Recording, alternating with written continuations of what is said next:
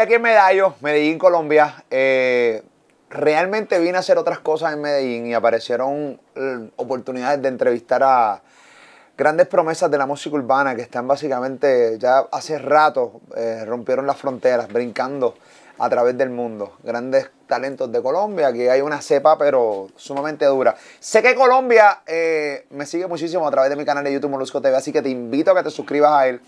Molusco TV, estoy en Medellín, eh, hicimos el intento, lo logramos, lo tengo frente a mí. Vamos a saber su historia, hablamos un rato con él. Aquí está Ryan Castro, señora y señores. Pero Ryan, papi, ¿qué la que hay? Activo. Zumba. Contento, mi bro. Gracias por recibirme acá en Medallo. Nada, está su casa, mi hermano, lo que necesiten por acá. Acá estamos all day trabajando todos los días en el joseo, como dicen ustedes, ¿entienden? Disfrutando ese proceso de la música.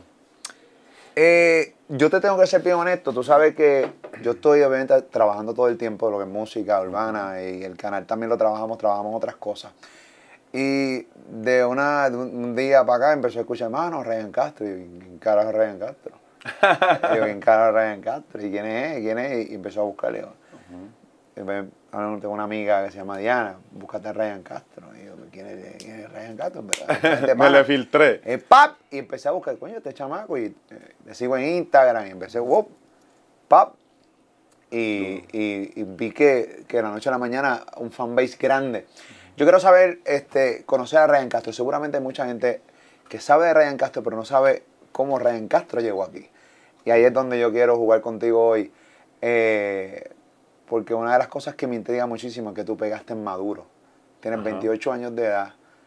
Eh, y me encantaría saber, pero tu historia full, eh, de cómo llegaste a, a esto, ¿no? Eh, ¿Cómo fueron esos comienzos? ¿Cómo fue, cómo fue este, cómo fue que llegaste, ¿no? a, a la música? No, pues básicamente, mi hermano, la- el proceso siempre ha sido como desde el barrio, el, el inicio siempre fue en el barrio, en- cuando estaba en el colegio, con los parceros así en, la calle como haciendo freestyle y eso, pero mi historia es desde, desde el barrio, desde el gueto, como digo yo, eh, que, que tengo el eslogan del cantante del gueto, y ahí empecé con todos los pelados de mi cuadra donde yo vivía, un barrio muy caliente, sí, donde yo vivía, para el norte de acá de la ciudad de Medallo. Y pues también como para escaparnos de tanta violencia que había en el barrio, nos la pasamos haciendo freestyle o tocando piano, tocando guitarra y eso, pero yo tenía, cuando, para ese tiempo yo tenía como 14, 15 años, todavía estaba en el colegio, entonces salía del colegio y a veces ni, ni hacía las tareas, sino que ya estaba súper engomado con, con pintar, con cantar, con aprender a tocar guitarra y eso, porque teníamos como un colectivo en el barrio. Y ese fue mi inicio, mi, mi inicio básicamente fue ese, el barrio, la calle, en el gueto así con los muchachos, que de por sí cuando saqué mis primeras canciones, los mismos amigos míos eran los que la probaban, hey, sí, usted le mete, usted canta. Pero era chimba". bueno de verla, tú, cuando, cuando tú escuchas esas canciones hoy, ya obviamente estamos hablando 14 años después, tienes 28 años, cuando tú escuchas esas primeras canciones, eh, ¿realmente tus amigos te estaban diciendo la verdad? Pues obviamente, obviamente yo, yo escribía bien, escribía muy bien y, y yo sabía rapear, obviamente, Ok. pues no, no, no, no como lo hago ahora porque pues estaba iniciando, pero lo hacía bien. Tenía métrica, tenía ritmo, tenía flow, ¿me entiendes? Lo que escribía tenía coherencia. Claro. Entonces yo creo que tampoco me dijeron como mentiras y eso. Y si me dijeron mentiras, pues me motivaron y aquí estoy. No, no, claro, porque a los 14 años imagino que uno está Claro. comenzando, no se escucha como hoy, seguramente dice, wow, Obvio, puedo, obvio. Puedo, puedo apreciar la evolución de mi, de, de, de- Claro. primero de mi escritura, de lo que estoy escribiendo y también de, de cómo lo estoy ejecutando en el, en el- en el micrófono. Claro, no, y también me sucedió porque una de mis primeras canciones, cuando yo estaba en el colegio, una de primeras canciones se la hice a una novia que tenía.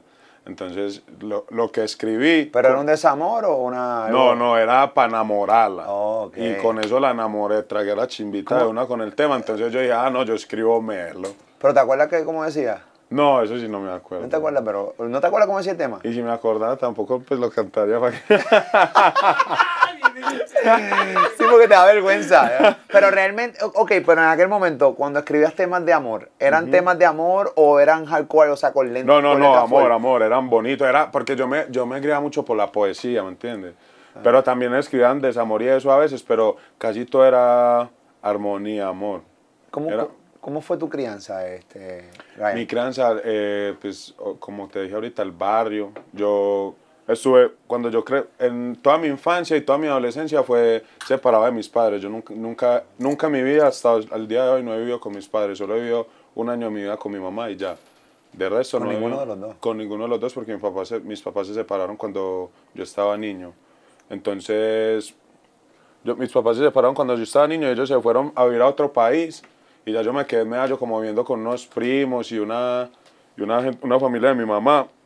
Y eso fue como mi crianza con ellos y, y lo que yo aprendí como mis valores solo en la calle, aprendiendo el respeto en el barrio donde yo crecía, aprendí mucho el respeto así forzado en la calle, ¿me entiende? Como que, pero con, con personas, digamos, ah, eh, una persona de otro barrio, usted no sabe que tiene que respetar a esa gente porque si no se mete en un problema, ¿entiende? Aprendí como hacía los golpes, pero también con la gente que, que, que crecí en el hogar donde yo crecí, también pues obviamente me, me corregían mucho, me enseñaban muchas cosas y eso, para que me manejara bien en el colegio y así.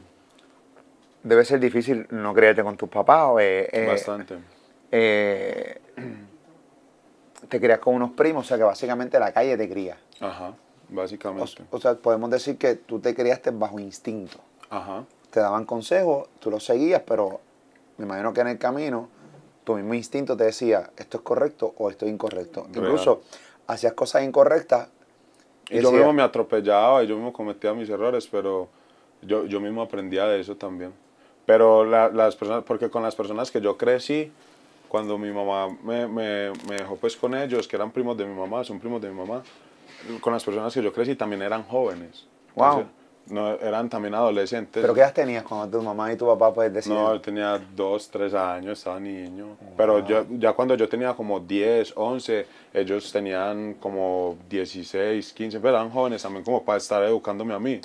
¿Entiendes? Entonces, como que todos aprendimos entre pero no había todos. ningún adulto. Sí, sí, habían adultos, pero ya cuando yo cumplí como, como 14, 15 años, el, la, la señora que era la, pues como la mamá de la casa falleció, que era la mamá de una de las muchachas donde yo vivía, y ya falleció, entonces ya nos, quedó como, nos tocó como criarnos entre nosotros mismos, así entre pelados. Ah, wow. Fue bastante tesa la vuelta, pero gracias a Dios, pues ninguno cogió un mal camino, todos enfocados como en lo que cada uno quería hacer y eso. O sea que nu- nunca, nunca en tu mente, con todo y que te criaste en un, en un barrio difícil, en un- nunca se te ocurrió, o sea, te pasó por la mente empezar a, a hacer cosas malas, o sea, irte por un, un mal camino. La verdad casi lo hago, casi lo hago, porque tenía, lo tenía todo ahí para hacerlo, pues, eh, y a veces me veía sin recursos, o ni- sin oportunidad de estudiar, o sin oportunidad de empleo y eso, porque para ese tiempo acá en Colombia se hacía muy difícil para nosotros como jóvenes. Cuando un joven sale de estudiar a los 16 años, buscar empleo es muy difícil porque acá en Colombia piden que, que libreta militar y cosas así, y pues, no le van a dar empleo tampoco porque usted no tiene experiencia en nada. ¿Qué libreta militar acá en Colombia? No, no, no lo sé. Libreta militar es como algo que pide el gobierno, eh, algo que pide el Estado, como prestar servicio militar, como para servirle al Estado. Ok. Entonces, eh, a veces le exijan eso a los jóvenes, pues, a mí me parece como una bobada. Pero Para no- que te pudiera dar el trabajo, entonces te tenía que tener... o si usted no tenía eso, pues si no tenía para comprarla, tenía que ir a prestar servicio militar, irse al monte todo el día con un fusil así a cuidar, yo no sé. Pues una cosa que yo como joven no entendía. Y, y en ese tiempo, para usted estudiar también, cuando yo salí del colegio, pues estudiar, obviamente necesitaba un, un músculo monetario, pues entrar a la universidad. La universidad no es que, ah, yo quiero estudiar, necesita plata también. Entonces yo no tenía esa oportunidad, entonces eh, seguí en la música en la calle y ahí tuve como mi, mi, mi momento también que canté en los buses, en los medios de transporte, porque como no tenía empleo tampoco ni estaba estudiando. Entonces yo dije, si a mí me gusta la música, yo con la música tengo que generar sí o sí, como, como sea. Entonces salí a cantar a la calle. ¿Hasta, ¿Hasta qué grado llegaste? Nosotros en Puerto Rico Hasta decimos grado. ¿eh? 12. Hasta grado 12. O sea, que terminaste el cuarto Sí, año. terminé todo el bachillerato. No tienes, no tienes este, universidad. No, Ok. no tengo universidad, pero terminé todo el bachillerato, sí. ¿Qué, ¿Qué es lo más jodido que llegaste a estar? ¿Alguna anécdota, algún recuerdo que tengas de un momento que fue el momento que tú diste, yo tengo que considerar realmente irme para la calle a, a hacer cosas malas porque, o sea, yo estoy sin dinero, estoy pasando necesidades? Lo que te digo, cuando en, en la familia donde yo crecí, en la casa donde yo crecí, estábamos, éramos jóvenes, éramos puros pelados, eran do- una muchacha, un muchacho, bueno, había un adulto que era un señor, era el papá de ellos y yo. Entonces los dos muchachos eran como los que medio me, me ayudaban con lo que yo necesitaba, como con lo mínimo, ah, eh, necesito dos mil, tres mil pesos, algo así, ¿me entiendes? Entonces ya hubo un momento en que uno de ellos, que era el, el muchacho, que era el, el que me ayudaba con eso, tuvo bebé. Entonces yo ya, yo ya me sentía como que, ay, ya no le puedo, pues ya que lo voy a decir, ¿me entiendes? Que me regalé dos mil si ya tuvo bebé y eso. No, ya no eres prioridad tampoco. Eso, dentro yo ya me sentí, en ese momento yo me sentí como que, uy, yo me la tengo que buscar, me la tengo que ganar sí o sí, porque igual yo tengo que colaborar en la casa también, ya soy un, un pelado grande, tengo que colaborar, traer algo para comer, ¿me entiendes? O por lo menos comprar mi ropa, vestirme, tener para gastar y eso. Yo digo que fue un momento, no fuerte, pero sí un momento que me puso como en más madurez para, para salir a buscar mis cosas, la verdad. Si no, la vida te básicamente te pegó una realidad. Ajá. Wow, estoy, me imagino que ta- hasta te sentiste solo. Mucho, mucho. Porque ya no tenías una persona que te, te podía vaquear, o sea, ayudarte eh, económicamente. O sea, ya tengo, hay unos nuevos niños aquí, yo no soy de esta casa, mi mamá y papá no Ajá. están conmigo. Claro. Yo tengo que hacerlo bien yo. difícil. Y eso justamente en ese momento es que tú realmente analizaste y tomaste en consideración irte para la calle. Sí, fue, eso fue uno de los momentos y realmente fue muy difícil porque yo salía para la calle y a veces como que en la calle también había mucho problema.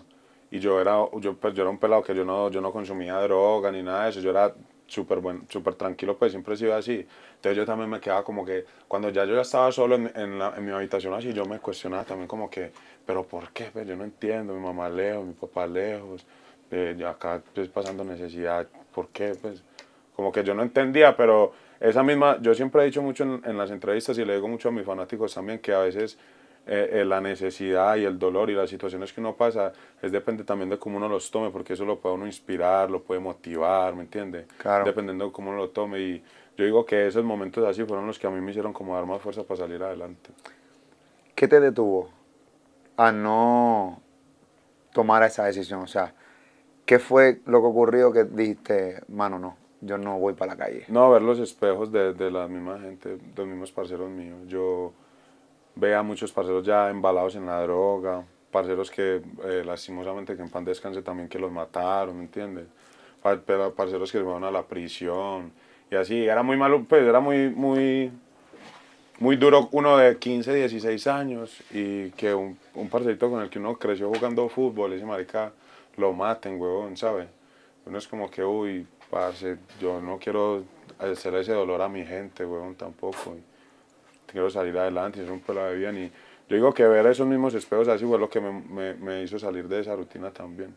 Yo siempre andaba con mi baflecito, cantando y, y en mi tu qué? ¿Con tu- película. ¿Con tu qué? Con, con un speaker, Ok. así pequeñito y cantando, improvisando y siempre yo llegaba a cualquier parche y estaban fumando o, o yo qué sé y yo llegara con mi speaker, con mis temas y cantando y así.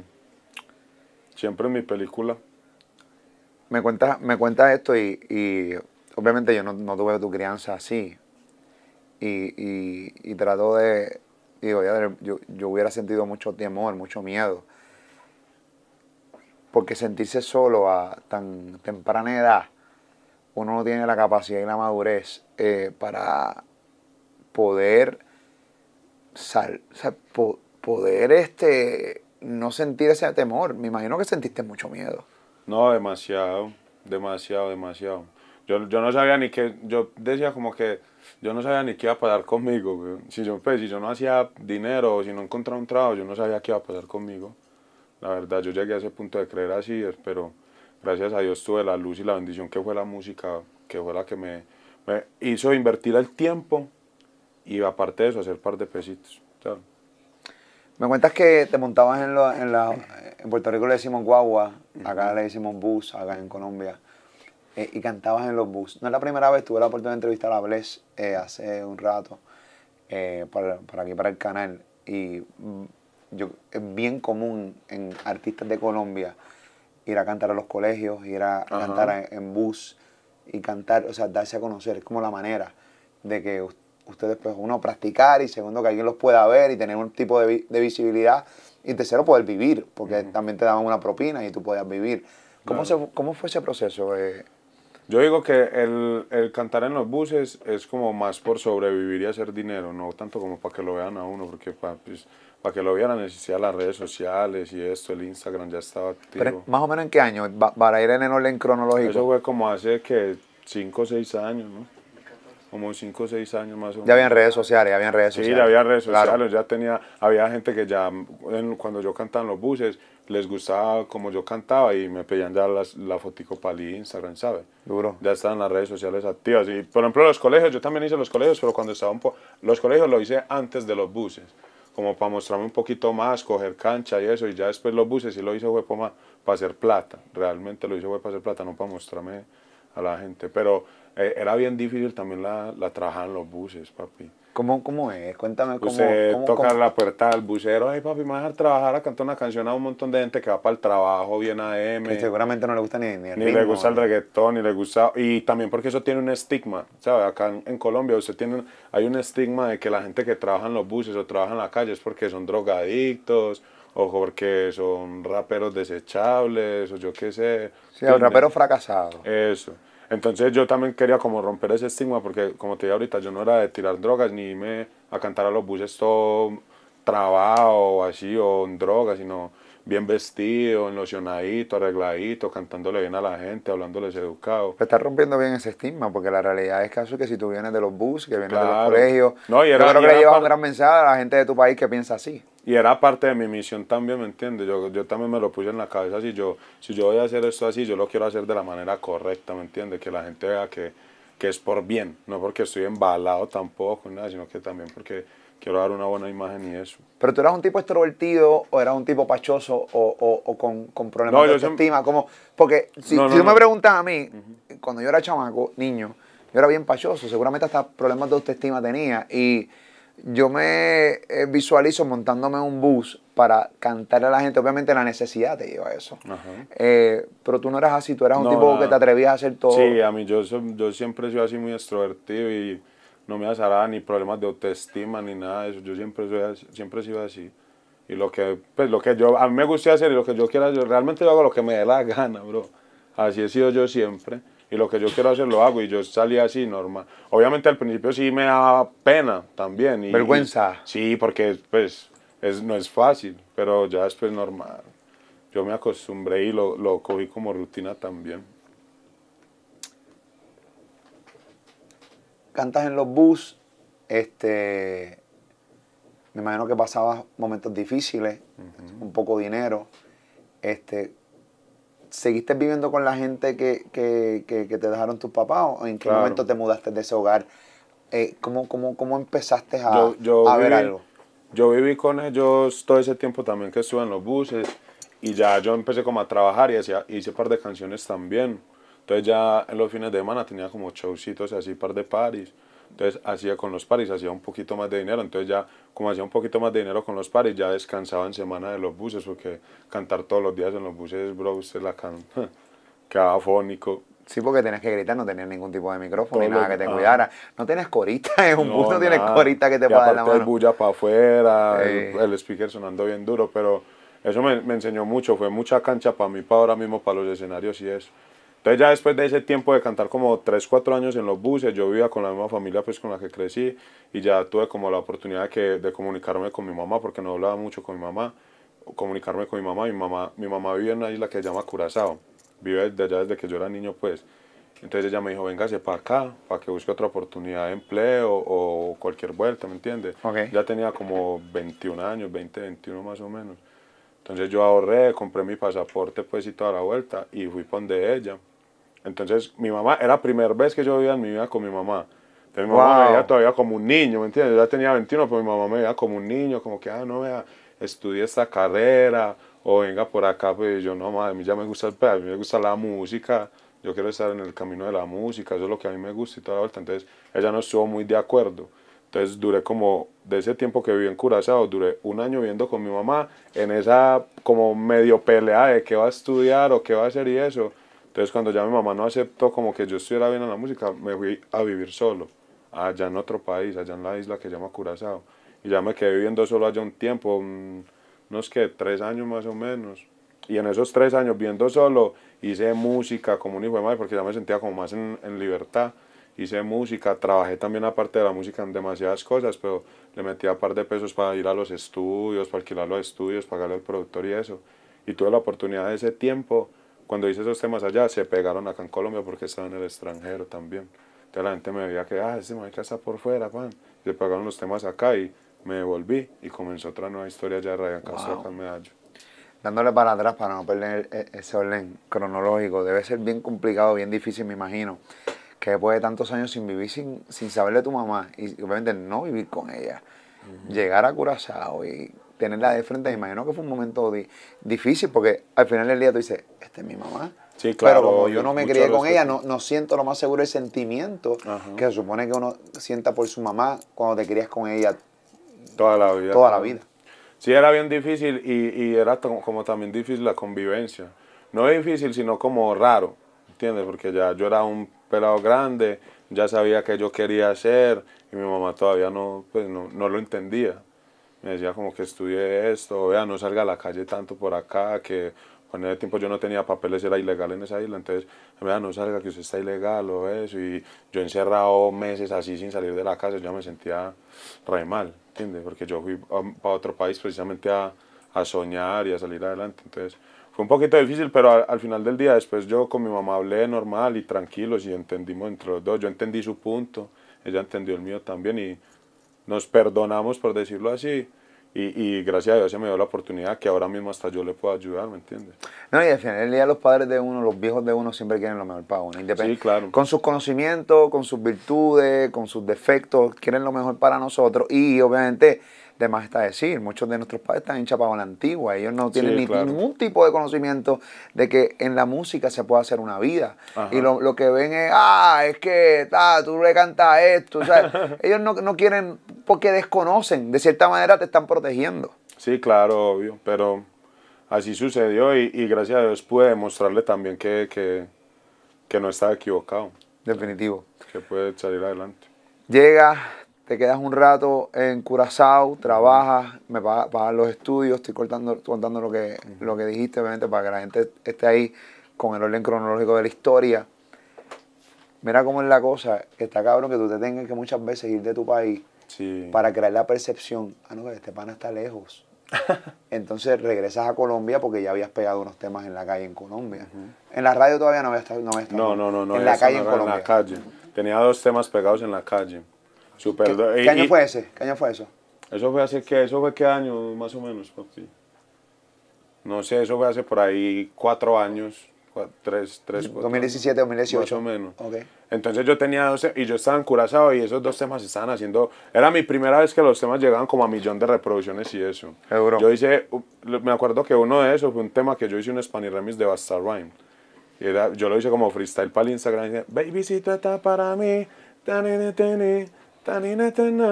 Y yo hice eso como un freestyle para el Instagram y eso se volvió viral acá en Medellín, pero yo estaba pues por fuera. Y cuando yo menos pensé, yo seguía trabajando cuando veía al YouTube, un millón, dos millones de reproducciones, tres millones. Y yo, ay, ¿qué es todo eso? Cuando ya me acuerdo pues que, que un pana mío que trabaja conmigo ahora mismo también, que es Juanca, me dijo, no, esos temas están sonando en Medellín por todos lados, usted tiene que venir, ahí ya para que hagamos par de paris, tan, que si quiere se queda viviendo en mi casa mientras tanto, porque yo ya no quería devolverme y volver a- con la misma familia con la que yo crecí, porque ya Claro. decía, pues puta, ya me fui, tengo que progresar, salir adelante, ir a otra, pues, por lo menos llegar y tener mi apartamento, vivir solo. Entonces Juanca me dijo, no, venga y vive conmigo, mientras tanto, porque el pana vivía como solo y eso. Y me devolví y efectivamente hice par de paris y, y acá en Medellín, papi, la gente me empezó a apoyar demasiado, los influencers, todos los otros artistas, porque eran las canciones más pegadas de Medellín en ese momento como de un artista nuevo. Empecé a hacer paris, paris, paris, paris, y empecé a tocar todos los estudios, me acuerdo que toqué Palma Production, que es un estudio muy grande acá, toqué Capital Music también y de ahí para arriba me puse a trabajar y se me dio gracias a Dios. Pero yo digo que el momento de explosión, explosión mío en mi carrera fue como el momento de la pandemia y eso, porque el momento de la pandemia hice demasiada música. Sí, porque era un momento donde estábamos encerrados, este, uno estaba aburrido y en, el caso de, en el caso mío que este canal de YouTube explota en, en plena pandemia también. Claro. Entonces pues uno dice, espérate, vamos a buscar opciones. Gracias a Dios tenía mi estudio en mi casa y empecé a hacer entrevistas ahí. Contenido, claro. Contenido allí, y empezamos a subirlo y, y- y funcionó. Y hoy estamos acá en Medellín entrevistando a, a Ryan Castro. Amén. Eh, así que básicamente, o sea que tú, tú explotas full, que brincas fuera de, de lo que es Medellín, Colombia, en la pandemia. ¿Cómo fue el proceso? No, yo cuando antes, cuando empezó la pandemia, yo, como te dije, yo tenía esos dos temas pegados que me había venido de Curazao acá y hacía par de paris. Entonces, para ese tiempo tuve la oportunidad que me llamó Kevin, Kevin Roldán, pues que también es un artista súper grande de Colombia, me llamó para ese tiempo por esos dos temas que yo tenía pegados. Él me dijo, va, esos temas están muy duros, van, lo conocí, hablamos y eso. Entonces él me ofreció para hacer negocios, para firmarme y eso, para que hiciéramos un negocio. Era mi primer negocio millonario, por decirlo así. Entonces yo, bueno, lo, lo estudiamos, un par de tiempo organizando el negocio y lo hicimos, hicimos el negocio, lo cerramos. Y cuando cerramos el negocio, ¡fu! cayó la pandemia y nos encerraron. La mano. Entonces también fue como una vuelta para él y para mí, ¿sabes? Él apostó para mí y yo también creí en, en, lo que iba a suceder con él. Y los dos quedamos como que, ah, me da vuelta.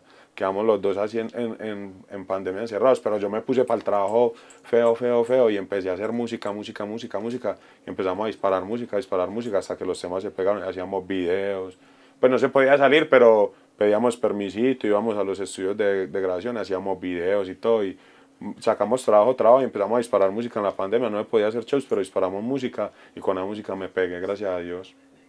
Entonces, ¿quién, cómo, cómo entonces cuando empieza a abrir ya, que, que, que, las restricciones empiezan a mermar, entonces ya te habías dado como... cómo ya tenía temas virales. Pero cómo, pero cómo fue esa sensación? Porque ya todavía pues- viví la sensación de temitas virales. Ajá. Pero seguramente estos temas virales que pegaste en plena pandemia fueron mucho más cabrones que lo mucho. que... Cuando empezaste a salir a ver la viralidad de verdad, porque una cosa es ver un millón de views aquí, Ajá. pero una cosa es realmente ver eh, eso la, calle. la calle, claro. Eso es distinta, es una, sensación distinta. Y para ese tiempo fue muy chima porque, por lo menos ahorita que hablaste de Bless, Bless también estaba eh, como en el mismo proceso. Bless y yo llevamos el mismo, el mismo proceso. Yo tenía como dos temas pegados y él tenía uno, creo que era. Y estaban sonando, sonando, sonando, sonando. Cuando en la pandemia empezamos a trabajar, a trabajar, y a mí me sucedió lo de la firma con Kevin. Y él, él tenía ya como una firma también, que un equipo que lo estaba apoyando, y hicimos un tema los dos. ¿sabes? Que se llama Lejanía. Y ese tema se volvió una cosa, una, una pepa. Eso se volvió reviral. Eso nos, nos funcionó a los dos, nos abrió la carrera a los dos así, ¡puf! De una. Entonces, pero no podíamos hacer shows. Pero ya estábamos súper pegados, ya salíamos en la televisión, ya estábamos en la radio, ¿entiendes? Ya estábamos en páginas y en eso. Y hasta que ya él se puso para el trabajo yo me puse para el mío y se, se abrieron los shows y cada uno salió a buscarse sus pesos. Tu manejador se llama Leo Arango, ¿correcto? Ajá. Eh, es un pana que cree en ti, pero full. La historia, estaba escuchando la historia, estaba hablando con, gente que, los conoce a ambos y, la historia es, cabrona porque básicamente Leo Arango estudió para hacer otra cosa, para ser abogado.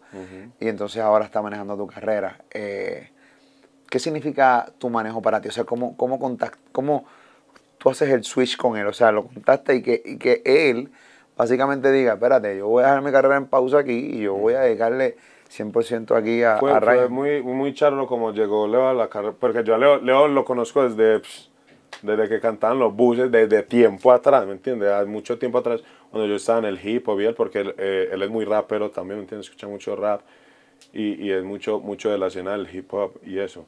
Entonces yo lo conozco desde hace mucho tiempo, pero nuevamente nos volvimos a juntar porque lo, lo buscamos por una asesoría legal, ¿entiendes? De, abogado. Asesoría legal. Entonces, cuando nos volvimos a encontrar, como que, hey, hey, Ryan, hey, Leo, ah, qué más.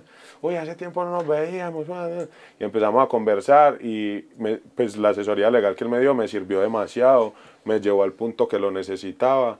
Entonces, yo al ver que él era una persona muy correcta y muy comprometida con el camello también, y que éramos panas, pues que yo le tengo la confianza de parcero de hace mucho tiempo, lo cogí como mi manejador y él se puso para la vuelta y me tiene todo en orden hasta el sol de hoy. Tú sabes que eh, la, la, historia de los manejadores este, eh, son casi todos similares. Eh, porque todo, todo, todo encaja y todo cae en una sola cosa, confianza. Entonces, claro, claro. hay historias, por ejemplo, la de Fabián con Ganuel, confianza. Nos conocemos desde muy joven eh, caemos aquí y así mismo le dijo, no, no, yo creo que tú seas mi manejador. Fabián no tenía ningún tipo de, conocimiento de manejar a ningún tipo de artista en aquel momento antes de que Anuel cayera preso. Entonces, pues, él cae preso y él fue el que mantuvo vivo básicamente a, Anuel. eh, eh, mientras estaba preso. O sea que estamos hablando de confianza. Porque Claro, recuerda que aquí hay mucho dinero envuelto, o sea, Uy, sí. muchos negocios y mucha cogida de pendejo también aquí. No, es lo más importante, bro, porque yo por lo menos, yo hasta yo mismo fui mi manejador, ¿entiendes? Entonces yo, yo sé que eso requiere mucho compromiso y aquí hay muchas ofertas de dinero, que hay muchas, muchos otros artistas que quizás más pegados que yo que también pueden ofrecerle trabajo, ¿me entiendes? Duro. Es una vuelta de confianza. Yo tuve ofertas de muchos más manejadores, de muchas cosas, pero es una vuelta más de feeling en amistad también, que se crea así. Yo creo que no hay nada más cool que poder estar tranquilo y trabajar tranquilo. Tú estar en el estudio, tú estar haciendo tu gira, tú estar en, en- tu vuelta bien chévere y que tú sabes que lo que está pasando atrás está clear, Sí, está chévere, que lo que te están poniendo en ese papel es lo que es. Sí, yo sé, yo, na- nadie más que yo sabe eso porque yo pasé por toda la intranquilidad también. O sea, yo pasé por toda la intranquilidad de yo estar grabando en el estudio y yo mismo estar organizando mis fechas en mi celular de mi gira y yo mismo estar llamando a los manejadores. De estrés. otro ar- Bro, eso es, eso es matarse la cabeza a lo bien. Y, pero obviamente hay personas que lo saben hacer hasta mejor que uno, que lo hacen obviamente mejor y se dedican a eso también y encontrarla no es fácil. Entonces cuando uno la encuentra tiene que cuidar ese, ese equipo. Cuida de tu entorno, claro, y que, y que pues todo, que me imagino que tu filosofía de, de vida es que mientras yo esté bien, los míos van a estar bien. Sí, claro. Siempre le digo a mi, a mi, a mi manejador que leo también y se lo digo a los muchachos, a mí de nada me sirve hacer dinero si no lo puedo compartir. Chao.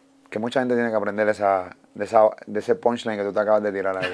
es un punchline. Sí, eso Bueno, no que sirve tiene- de te sirve nada, ese bro. Yo dinero. pa' que una- que un morro de plata en la casa y si no lo puedo es que la gente tiene que entender que detrás de cada, de cada carrera hay mucha gente ayudando allá atrás porque uno solo no puede. Demasiado, claro. Solo no podemos, Uno es imposible. en equipo, trabajo en equipo, claro. No, y hay que honrar eso. La confianza, la confianza es, en este negocio la confianza es vital.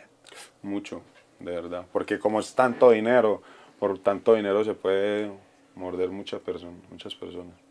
Vamos a hablar de, de, las cosas, de los pros y los contras, de, de pegar maduro. Ujú. Tú pegas a los 28 años de edad, tienes 28 años hoy. Y hoy que básicamente tú giras en Europa, que vamos a hablar de ella, quiero que me cuentes tu experiencia en tu gira recientemente en Europa. Este, pero yo creo que pegar maduro es algo cabrón porque te ayuda a poder canalizar un montón de emociones que de repente cuando tienes 19, 20 años, te ves, va llegando tanto dinero a, a tu bolsillo, que estos chamaquitos se vuelven locos, no saben qué carajo hacer y terminan pelados Claro. en 3, 4, 5 años, porque no saben cómo realmente administrar eso. Eh, ¿Te hubiese gustado pegar más joven o entiendes que esto ha sido perfecto para ti pegar con, No, ha con sido- 28 años de Ha edad? sido perfecto. Todo el proceso yo no, no cambiaría nada, de verdad. Ni el proceso, ni de la música, ni de mi vida personal. Todo ha sido perfecto y yo digo que todo eso, todo lo que me ha sucedido ha sido como cosas de Dios también que me tienen acá con, con la madurez y, y afrontando esto de la manera correcta. Como te dije ahorita, yo por ejemplo con la familia que me crié, que estábamos hablando al principio de eso, cuando el primer dinero que yo tuve fue para ayudarle a ellos, ¿sabes? Yo, yo era, tenía canciones ya pegadas, como cinco temas acá pegados, y yo era el artista, pues ahora mismo todavía suena mucho de los artistas número uno de Colombia, y yo tenía Jordan, que era la canción número uno en Colombia ahora, en ese tiempo, y yo no tenía ni carro, yo andaba en una moto, y, pero ya tenía a la familia con la que yo crecí, ya le tenía su negocio, ya todos estaban trabajando, ¿me entiendes?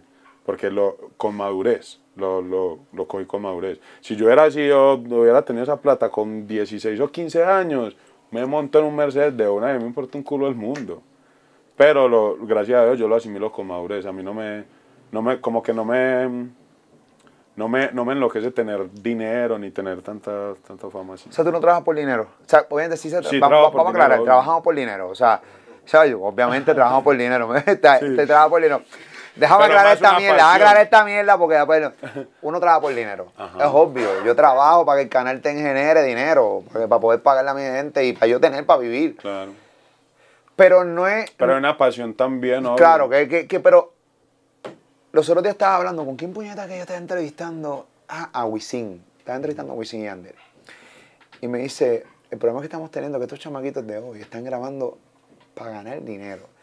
Y no están y no se están metiendo al estudio para hacer música de verdad. Eso es bien peligroso. Primero, la calidad de la música merma. Claro. Y segundo, lo que tú tienes en tu mente es simplemente dinero. No, y los frustra también.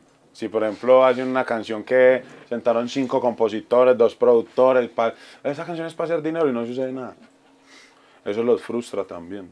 ¿Sabes? Yo no pienso así. Yo voy para el estudio yo hago lo que a mí se me dé la gana. Salgo al escenario, hago lo que me dé la gana. Si me caí, me caí. Si me equivoqué, me equivoqué. Si me desafiné, me desafiné. Si voy para el estudio y me dio por hacer un tema de electrónica, lo hago. ¿Sabes? Yo hago realmente lo que a mí, si me hizo dinero, bien. Si no me hizo, también.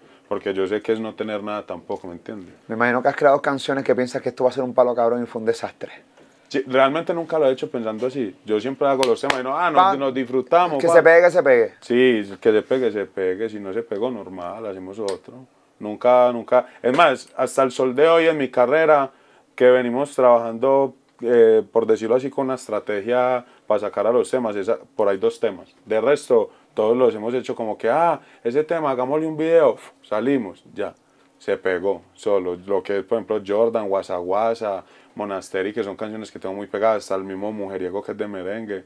Pero nunca hacemos así como que un plan de dos Pero eso meses. fue un palo, Sí, hagámosle a esto, eh, montámosle esto, si lo metemos acá, si lo metemos allá, si juntamos a este productor, si llamamos a ese. No, nosotros hasta el día de hoy no hacemos eso, bro.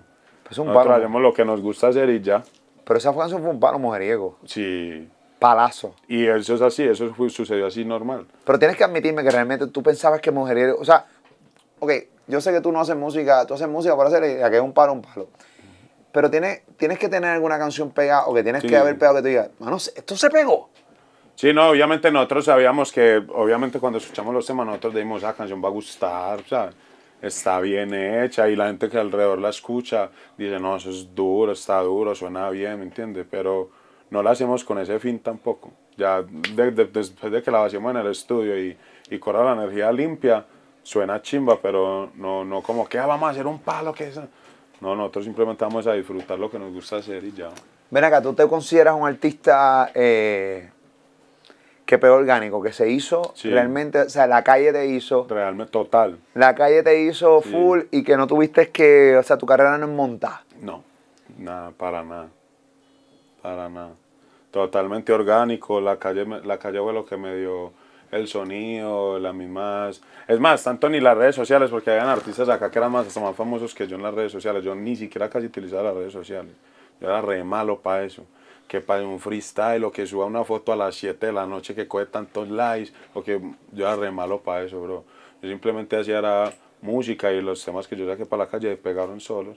Yo nunca toqué la radio tampoco, ni nada, ni la televisión. Todo, gracias a Dios, me llegó natural.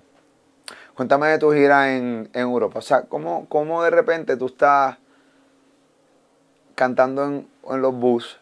¿Cómo de repente te vas para Curazao, para allá, para donde tu mamá? ¿Cómo de repente te vas a vivir solo? Empezás tú a trabajar, a pagar los estudios eh, para poder grabar. Luego pegas acá orgánicamente en la calle en Medellín. Vienes a Medellín.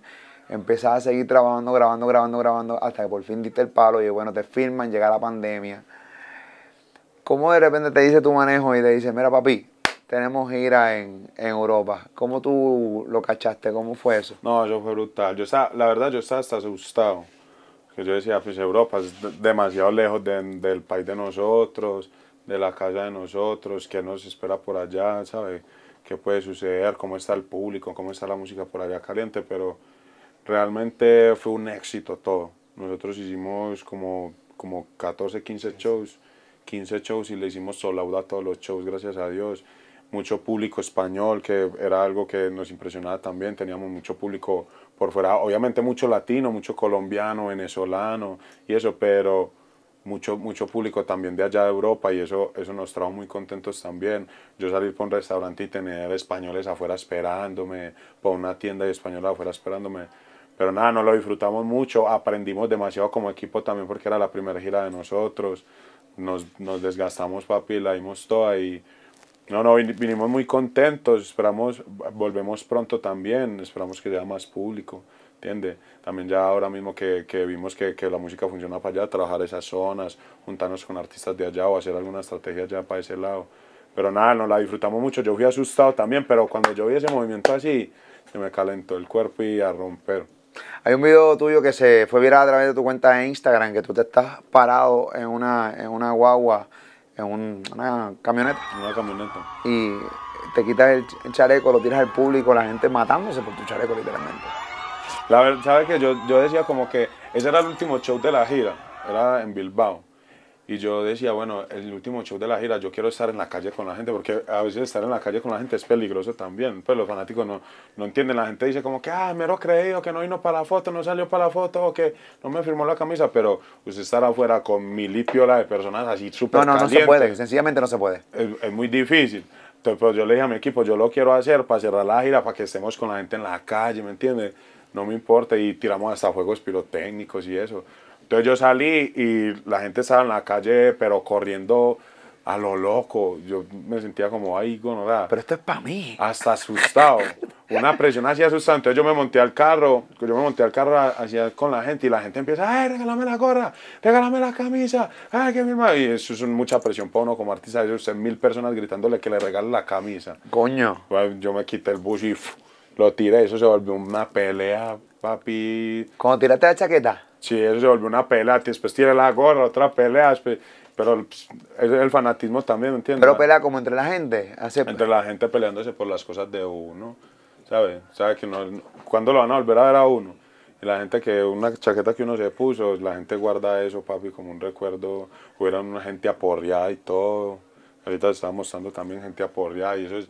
Me escribió un pelado por el Instagram con una chaqueta que yo tiré todo, todo ensangrentado así. Yo, me hasta me dio hasta pesar, weón. ¿Cómo que ensangrentado? Con, le, le reventaron la nariz, le tumbaron un diente por quitarle la chaqueta.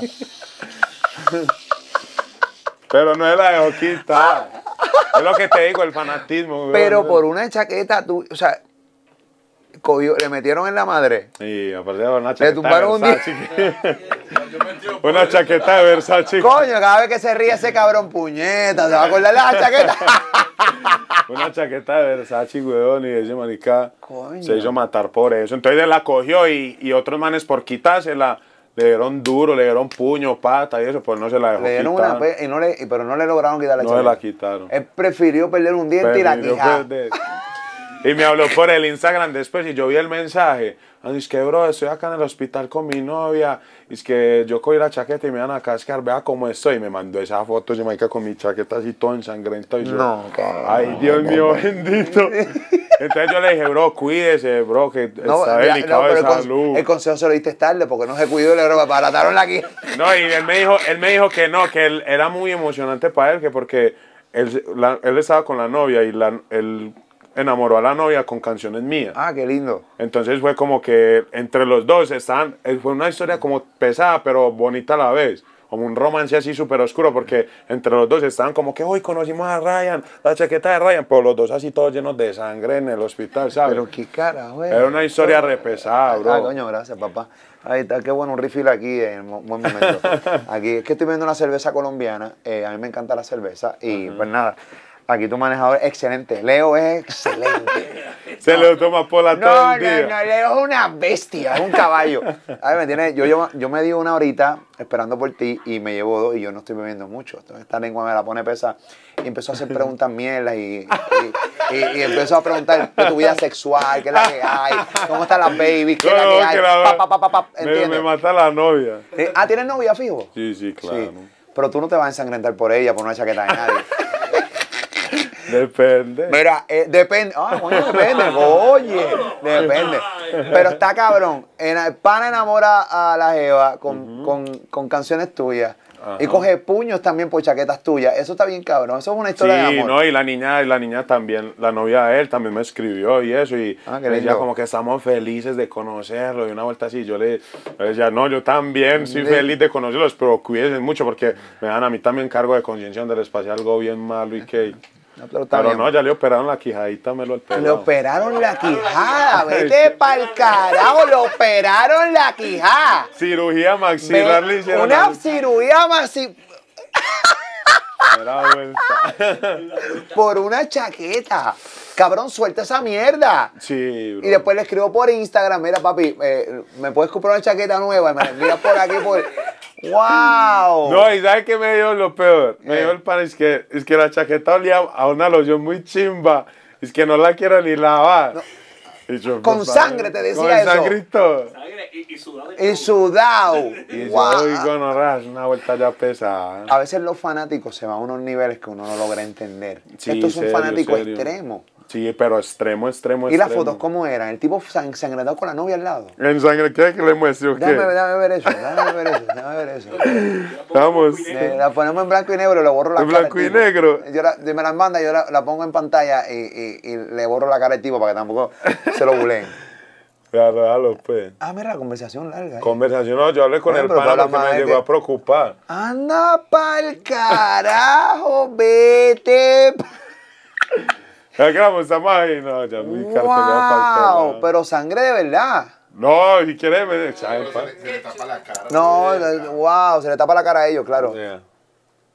Eh, Me la pasa, me la pasa. Sí, se la pasamos, se la pasamos, se la pasamos. No, re pesado y el pana me mandó videitos ya cuando le hacían la cirugía y todo, con la mamá. Ah, qué lindo. Con la con la mamá mamá y todo, le mandé un saludito a él y para la novia y eso. Qué bueno, qué bueno. Pero por lo menos fuiste diligente, o sea, y le, y Sí, le no, no, yo, yo estoy atento de todo lo que le sucedió porque me preocupó, me preocupó. Definitivo. Bueno, definitivo.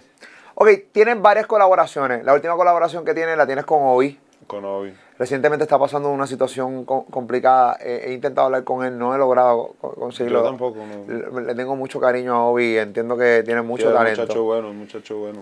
Eh, ¿Cómo conociste a Obi? A Obi lo conocí, bueno, por la música, la música cuando él hizo los corridos tumbados y eso, que se, los, tuvo un par de canciones que se metieron mucho acá en Medallo, y después tuve la oportunidad de encontrarlo un día en un rodaje acá en Medellín, un rodaje de, de otra gente, no me acuerdo, él vino a hacer un video con otros dos artistas y me lo encontré en el rodaje y ya, quedamos en comunicación desde ese día, nos conocimos, él ya había escuchado mi música, ya me conocía y nos quedamos en comunicación y, y después hicimos música. Muy bien, el tema arrancó, rompieron, este, y, y sigues colaborando. Tú sabes que estábamos hablando fuera de cámara, creo que me que hubiera sido un palo cabrón en, en el tema que tienes que se llama eh, Mujeriego, que es el merengue bien sabroso, que obviamente se fue sumamente viral. Un, un remix con Daddy Yankee hubiera quedado sumamente duro. Ay, no me toques esa llaga, mi hermano. Que Ari Yankee nos escuche antes de que retire, para que lo montemos en esa canción. No, sería brutal. Hubiera sido un sueño hecho realidad, ¿verdad? Pero normal, cosas de Dios, pero igual la canción es éxito. Definitivo. Y otro artista que se sume, así no sea Dari Yankee, si, si se suma otro artista y es bueno y le mete bien al tema, para adelante. Duro. Hablemos de un tema que, que, que, que es difícil. Uno, por más objetivo que intentemos hablar de este tema, es, es difícil. Tú eres colombiano, yo soy puertorriqueño. Yo soy un medio de comunicación y, y pues uno tiene que intentar todo el tiempo mantener una neutralidad, aunque es por más difícil que sea. El tema de Residente y, y J Balvin, el- sabemos que tú tienes una relación con J Balvin, eh, un, amigo tuyo, paisa, como ustedes le dicen. Eh, hemos visto videos eh, con, con Balvin cuando tú has estado en su casa, este, donde pues, te enseña los carros que él tiene y todo, algún día lo vas a tener, sigues trabajando como estás trabajando. Este, hay una gran relación. Sí, sí. Sabes la tiradera eh, de Visa Rap, una Claro. sesión de Visa Rap de Residente a, a Balvin. Tuve la oportunidad de entrevistar a Residente, donde él explica las razones por las cuales hace la tiradera. Yo quiero que, que te sientas cómodo, decirme cómo te sientes. Porque independientemente de que yo sea puertorriqueño, yo soy un comunicador. Eh, y la realidad del caso es que te tengo- no, pero muchas veces te puedes sentir hasta un poco cohibido de hablar lo que quieras hablar. No, no pues sé si no. es a favor o en contra, porque honestamente no sé si has dado algún tipo de expresión en cuanto a, a tu parecer con esta tiradera a un eh, compatriota tuyo, que en este caso es J Balvin. Eh, ¿Cuál es tu No, yo- yo- parecer? La verdad, yo no, como que estar a favor de alguno o en contra de alguno, no. Pues yo simplemente digo que Residente hizo lo que le gusta hacer, ¿entiendes? Y lo hizo bien. De- pienso que J Balvin, no, pues pienso que sí se exageró un poquito, pues tocarle como la vida personal y eso a Balvin, porque pues lo que yo conozco de Balvin, Balvin es una persona súper súper buena gente, súper tranquilo y súper trabajador también, ¿entiendes? Y, y es, por ejemplo, lo que sí no estoy mucho de acuerdo, yo soy, yo en lo personal, también soy una persona que no, no permito que nadie me escriba ni eso, pues aunque no niego a abrirme a, a otras, otros artistas que escriban y eso, pero a mí me gusta escribir todo lo mío y también pues se la doy al que escribe lo suyo, pero no me, no me, no me cierro como eh, que me trajeron una canción y eso, porque yo vi que este reciente le tiró mucho a Balvin por eso, que porque no escribía par de canciones y eso, pero a mí me parece positivo de Balvin que si no las escribe, le da trabajo a otros artistas, ¿me entiende? Hace un equipo de trabajo y es bien, saca hits, representa la bandera, representa a los latinos, ¿me entiende? También yo creo que tiene muchas cosas positivas el trabajo de Balvin y lo de Residente, pues es su cancha. J Balvin no dedica a las tiraderas, pues por lo menos yo me atrevo a decir, eh, Residente es duro en tiraderas, pero Balvin tiene hits que no tiene Residente, ¿me entiende? Pero no sé, cada uno está en su, en su línea. No me voy a poner a, tira- a decir que estoy para alguno o que no, cada uno está en su línea. Pero ¿cómo te sentiste? Porque eh, debe Yo ser... me sentí sí que él fue, él no, no solo atacó a Balvin, sino que nos atacó a todos como industria. Sí, pero igual normal, es su, es su opinión. Es- yo por, por lo menos yo a Residente, yo no, yo lo conozco, pero no soy como seguidor de su música, ¿sabe? Yo escucho otro, otros, otros raperos o otra gente que escribe y eso, pero es su opinión normal y como ser, por ser su opinión yo lo respeto y por ser su, su talento en escribir y rapear así también le- lo respeto porque le metí hijo de puta de verdad. Pero también respeto el trabajo de Balvin, obviamente, porque Balvin me representa a mí como colombiano. eh, pues eh, Balvin quita el estigma de que nosotros somos droga y eso, y eso es algo muy valioso para nosotros, ¿me entiende? Sí, Balvin ha sido una persona Y no que- solo para Colombia, no para los latinos. Balvin, ¿me entiende? Con Jordan, con, en pasarelas de, de, de moda y eso, eso es algo súper grande. Definitivamente. O sea que muchos colombianos, tú que vives aquí en Colombia, ven a Balvin como un modelo a seguir. Sí, claro, obvio. Balvin nos ha abierto mucho camino. No solo Balvin, Maluma, Carol, ¿sabes? Muchos artistas de acá, Fari. Pero Balvin es un referente inmenso, ¿me entiendes? O sea, a cualquier parte del mundo puede ir y decir yo, ah, Medellín, y le dicen, ah, J Balvin, ¿entiendes? A, a que no le digan nada, Pablo Escobar, drogas, las drogas o eso. Pueden decir J Balvin, ¿entiendes? Y eso lo hace sentir a uno tranquilo como colombiano. Sí, porque está cabrón que siempre hablen de, de- de- de Pablo Escobar. Y yo creo que sí, de cierta manera. Normal, y eso es normal también, acá también se vende droga, ¿cómo así? Pues, pero sino que nosotros como artistas y Balvin como, como artista también vendió otra película que es positiva, que es interesante que el mundo la vea. Y para nosotros como colombiano y como artista, eso, es- eso es súper duro. ¿Cómo, ¿Qué tan difícil fue, tú que sigues el reggaetón y la música urbana hace tiempo, específicamente eh, Colombia? Colombia ahora mismo tiene mucho talento. Estamos hablando de, de una cepa, bueno, está la cepa de Balvin, está la cepa de Maluma, estamos hablando de Manuel Turizo, Sebastián Yatra, Carol G, la misma Farina. Hay muchos talentos, ¿no? Eh, haciéndose desde acá, desde Colombia. ¿Qué tan difícil fue? O sea, que, que realmente el mundo los empezara a ver. Yo digo que los colombianos, nosotros como colombianos nos fuimos para el trabajo de nosotros acá en el mismo país. Porque por lo menos, bueno, cuando, cuando salió Maluma, cuando salió Balvin, cuando salió Kevin Roldán, Raycon y ellos, ellos habían unos como que se juntaban y tuvieron apoyo de mucha gente de Puerto Rico también para ese tiempo. Pero por ejemplo, nosotros, la nueva generación, lo hicimos todos nosotros acá, solos pues respetando el trabajo de Puerto Rico, pero nosotros nos, si nos pegamos fue porque trabajamos en Colombia, no porque digamos grabamos con Maitá, bueno, porque grabamos con Jay Cortés o algo así, ¿me entiendes? No, no, porque suena ya a reggaetón colombiano, ¿entiendes? En, el mundo se conoce a reggaetón de Colombia. Aunque está bien juntarse y apoyarse, pero nosotros, yo creo que Colombia se tiene que dar el mérito de que lo hizo también mucho solo, trabajó mucho solo.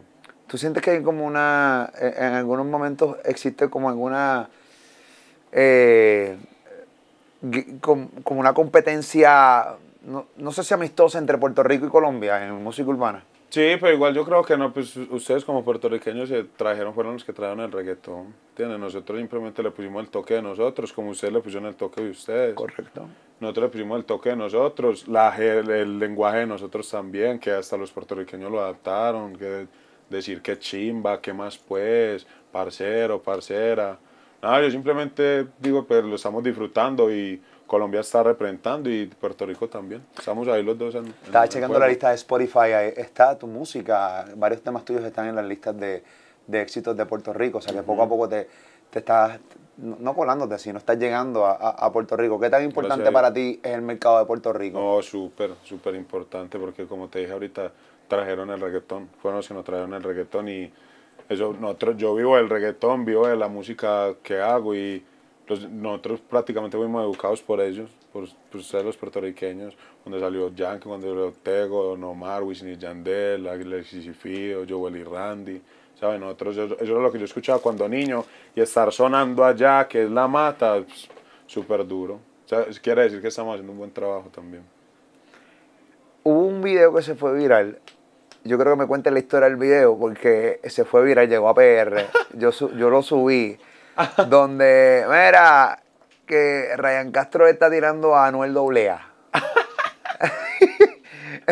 Ríe, cabrón.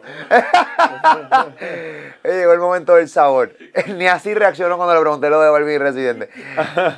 ¿Qué, qué- por, por qué? O sea, ¿hay una tipo de animosidad o simplemente fue porque sí? ¿Qué, qué pasó? Sí, realmente la, la real fue porque sí, no, no fue como, como una estrategia o porque yo tenga algo malo contra él, nada. Antes, eh, respeto su carrera, respeto su, su proyecto, lo escucho también, yo escucho a Anuel desde hace mucho tiempo. Nada, fue como algo que quise decir así en el escenario, como por poner picante a la gente, y se volvió así viral, pero no, no tengo ningún problema con Anuel ni nada de eso, la verdad.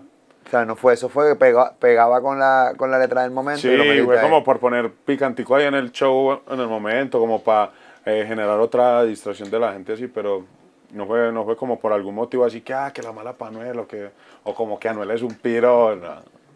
que hasta piro, piro mosto, nosotros utilizamos la palabra piro para todo. Acá ¿Qué- qué es eso?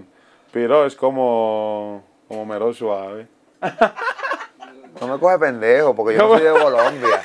Y me puedes coger de pendejo y yo te voy a decir que sí. Dime qué es pi- ¿Cómo es No, piro? piro es como mero suave, es como una manera de insulto, pues. Como Ok. que hoy es mero piro, o mero suave, como. ¿Cómo le explico bien? Dime, pues, yo estoy igual. Piro, ¿qué significa piro? Pues como que, ¿cómo va a ser eso? Piro. Como Sí. algo de mala calidad. Como Una mierda, piro es una mierda. Sí, es- Sí, como una mierda, uy, Pero mero no- piro. Pero no es tan insulto. Pero no es tan insulto No es porque. tan insulto. Epa, porque no, como No, te dije, me nosotros. una mierda a mí, yo lo voy a coger como insulto. Porque nosotros, eh, nosotros lo utilizamos acá en Medellín hasta, pa- hasta entre parceros, como Ah, la palabra mira, gonorrea. mira, dímelo, piro. Ey, háblalo pues piro. Ah, Ey, pues, me pi- dejó tirado. Uy, qué piro. Uy, qué Ah, piro. ah, qué piro, Nosotros qué lo piro. utilizamos también como par- Por eso yo digo que la gente hasta se exageró. Como que, ah, Ryan dijo piro a pues yo le digo piro hasta un parcero mío. Porque tú me puedes coger de pendejo y tú me dices, ah, piro es un plato de comida. Mira, tráeme un piro. Y en el contexto es con las nenas. Ah. porque Tú estás hablando del trato de un hombre Ah, con las nenas. Que en el contexto es con Sí. las nenas, que están hablando del trato de un hombre con las nenas. Él me dice acá. No, eh, pero normal, la gente, yo creo que la gente lo exageró también, normal. Pero es que recuerdas a Anuel, es Ryan, entonces vamos a hablar lo mismo. O sea, de repente a la gente le encanta. ¿Viste que esa es la mejor, la, la- la mejor La prueba gente le que- encanta poner picante. ¿Viste que esa es la mejor prueba que a la gente le encanta la tiradera? No, y uno... Le encanta la jodedera. Y si Anuel es un piro, a mí tampoco me interesa si él es un piro normal. Si él es un piro, yo también soy un piro. Todos somos piro. Sí. Muy bien, muy bien. No, normal. Ven acá, tienes tema con Farina, ¿verdad? Tengo temas con Fari. Tengo dos temas con Fari, sí. A mí Farina me parece que es una rapera cabrona. Yo la pongo a cualquier cómo hace freestyle. Ush, Yo, yo, yo la empecé a seguir cuando empezó a hacer freestyle en, en Instagram y en. YouTube, que se empezaron a ir viral. Ahí fue que la caché, la conocí y yo decía, tío, esta jeva está un tro en, bien encendida. Sí, es dura. Yo se la pongo a muchos raperos. Se la pongo al rapero que sea, le saco a, a la Fari. Yo le echo, yo le echo Farina a cualquier tipo y, Sí, Farina se lo puede almorzar en cualquier Se- momento. Sí. Yo digo que por eso ni se atreven a decirle nada tampoco. Porque esa, esa baby rapea Y tiene mucho. lápiz. Demasiado. Yo compartí con ella, bueno, yo, respeto a Farina desde hace mucho tiempo porque Farina cuando empezó su carrera salía en un canal de televisión de acá en Medellín. Entonces desde ahí como yo la vi, yo estaba niño, yo la vi desde ahí yo, uy, qué dura, qué dura, porque es de barrio, Farina es de barrio, es de gueto y sabe. Y yo la vi, qué dura, qué dura. Cuando tuve la oportunidad de grabar con ella y conocerla, conocer cómo es como persona y cómo trabaja en el estudio de rápido, cómo escribe, cómo improvisa. Esa pelada es un talento, bro. Yo estuve grabando con ella varias escenas de la película que hicimos Flow Calle, que estrena Ajá. ahora en PR, entiendo que también va a estar estrenando en Puerto Rico y Estados Unidos. Este, y sí, es sumamente chula, bien profesional, eh, está bien puesta para el trabajo. Sí, creo sí, que, creo que le falta, o sea, le, le falta coger un poquito más de terreno, pero yo creo que va bien caminada. Sí, va duro, va duro. Ya te- tenemos dos temas duros. Yo sé que esos temas que tenemos van a gustar. Van, van a ser algo duro para la música. Dime, dime nombres de eh, artistas colombianos que tenemos que estar bien pendientes, que próximamente son los próximos que nosotros vamos a estar mirando eh, y el mundo va a estar conociendo de aquí, de los chamacos que le están metiendo hoy acá. De en- medallo. de bueno, de medallo, de todo, de Colombia en general. Yo digo que el Cloy es uno que está duro. Eh, Flaco Gallego también viene por ahí duro. Eh, Nat, no sé si conoces a Nat, que Nat. es una baby también de acá, súper talentosa. Eh, yo tengo dos parceritos que no, pues, están un poquito más, más underground, pero se llaman Prof y Serna. Son para chantear, rapean demasiado. No sé, hay muchos más. Eh, Philip, Philip Arias. Está. No, hay muchos, muchos artistas acá buenos. Mucho. Hay, muchos, hay muchos artistas acá buenos. Medellín es así. eh, Yo que tuve la transición de cantar en la calle y salir a, a- a- como a, a flote ya con la música, hay muchos artistas buenos en las calles en Colombia que ni siquiera tienen Instagram o ni siquiera tienen redes sociales, ni, ni les gusta eso, ¿sabe? Pero usted los coge en la calle, por ejemplo en Cartagena, usted se va para Cartagena a, a ver la gente que improvisa en la calle, bro, lo matan los improvisando en dos segundos. ¿Sabe? Hay mucho talento acá en Colombia que hay muchos pelados que no tienen la oportunidad como de mostrarse ni que los vean, pero si usted se da unas vueltecitas por las calles, en las calles se ve mucho, mucho talento. Un palo. ¿Cuándo sale el remix de, de- de la canción de Noche en Medellín? Obviamente esto no, esto es una canción de, de un chamaco que se llama Chris MJ de Chile. Yo había visto a Caro que había subido algo en su cuenta de Instagram. Es como, yo dije, "Mm, por ahí viene como un remix. Ahí lo estamos trabajando. Yo hablé con el pana también, porque la canción está súper pegada y me hicieron el acercamiento para que yo tirara en el tema. Y yo le metí, pero realmente no sé para cuándo tienen fecha de salida de eso. Pero ya tiraste. Sí, ya tiré, ya tiré. Y Carol también ya tiró. Ya tiró, Carol, ya tiró. Carol. ¿Vienen con video? No sé, la verdad no sé, porque no sé qué compromisos tiene Carol ahora mismo, no sé su agenda, no sé la agenda del pelado, ¿sabes? No sé qué, si vamos a hacer video, pero si es video, súper duro, yo saco mi tiempo de uno. Duro. Ryan, gracias por abrirme la puerta de tu estudio, placer. Gracias por abrirme las puertas acá a tu equipo de trabajo. acá Aquí bienvenido, mi hermano, al estudio, a Medallo, a Colombia, lo que sea, aquí estamos puestos para No, trabajar. no, gracias por la, la atención y tu historia increíble. Te invito a Puerto Rico, eh, tan pronto estés allá, para que vayas al De canal. una, ya prontico saltamos para allá y lo visitamos. Sigue metiéndole y qué bueno, qué bueno que... Y, y- y tu historia está increíble. Yo le, le digo a la gente que comparte este podcast, que comparta tu historia. Yo creo que hay mucha... Es como un tutorial de una... de, de, de vida. Ajá. De vida. Desde, desde que estábamos bien jodidos hasta que poco a poco estamos... Porque te Claro. falta un montón de carreras. O sea, tú no... Tú, Sí, no, ¿Sabes qué es lo próximo tuyo? No, estamos iniciando apenas en el juego, de verdad. Ya pues todo el, todo el trabajo que se hizo atrás y eso, pero ya que estamos como saliendo a la fama y al dinero y eso, lo que falta es cosas por hacer, de verdad. Antes, muchísimas gracias por la oportunidad, Mira, y nosotros que lo vemos hace tiempo también haciendo contenido y tenerlo por acá en la City compartiendo. Gracias, caballo, Chimba, por abrirme las puertas. Ryan Castro, señoras y señores. Acá es de Medallo, en su estudio acá, señores. Es la que hay, está en Molusco TV. Suscríbete a este canal, comparte este contenido. Chequeamos, yo sigo aquí en Medallo.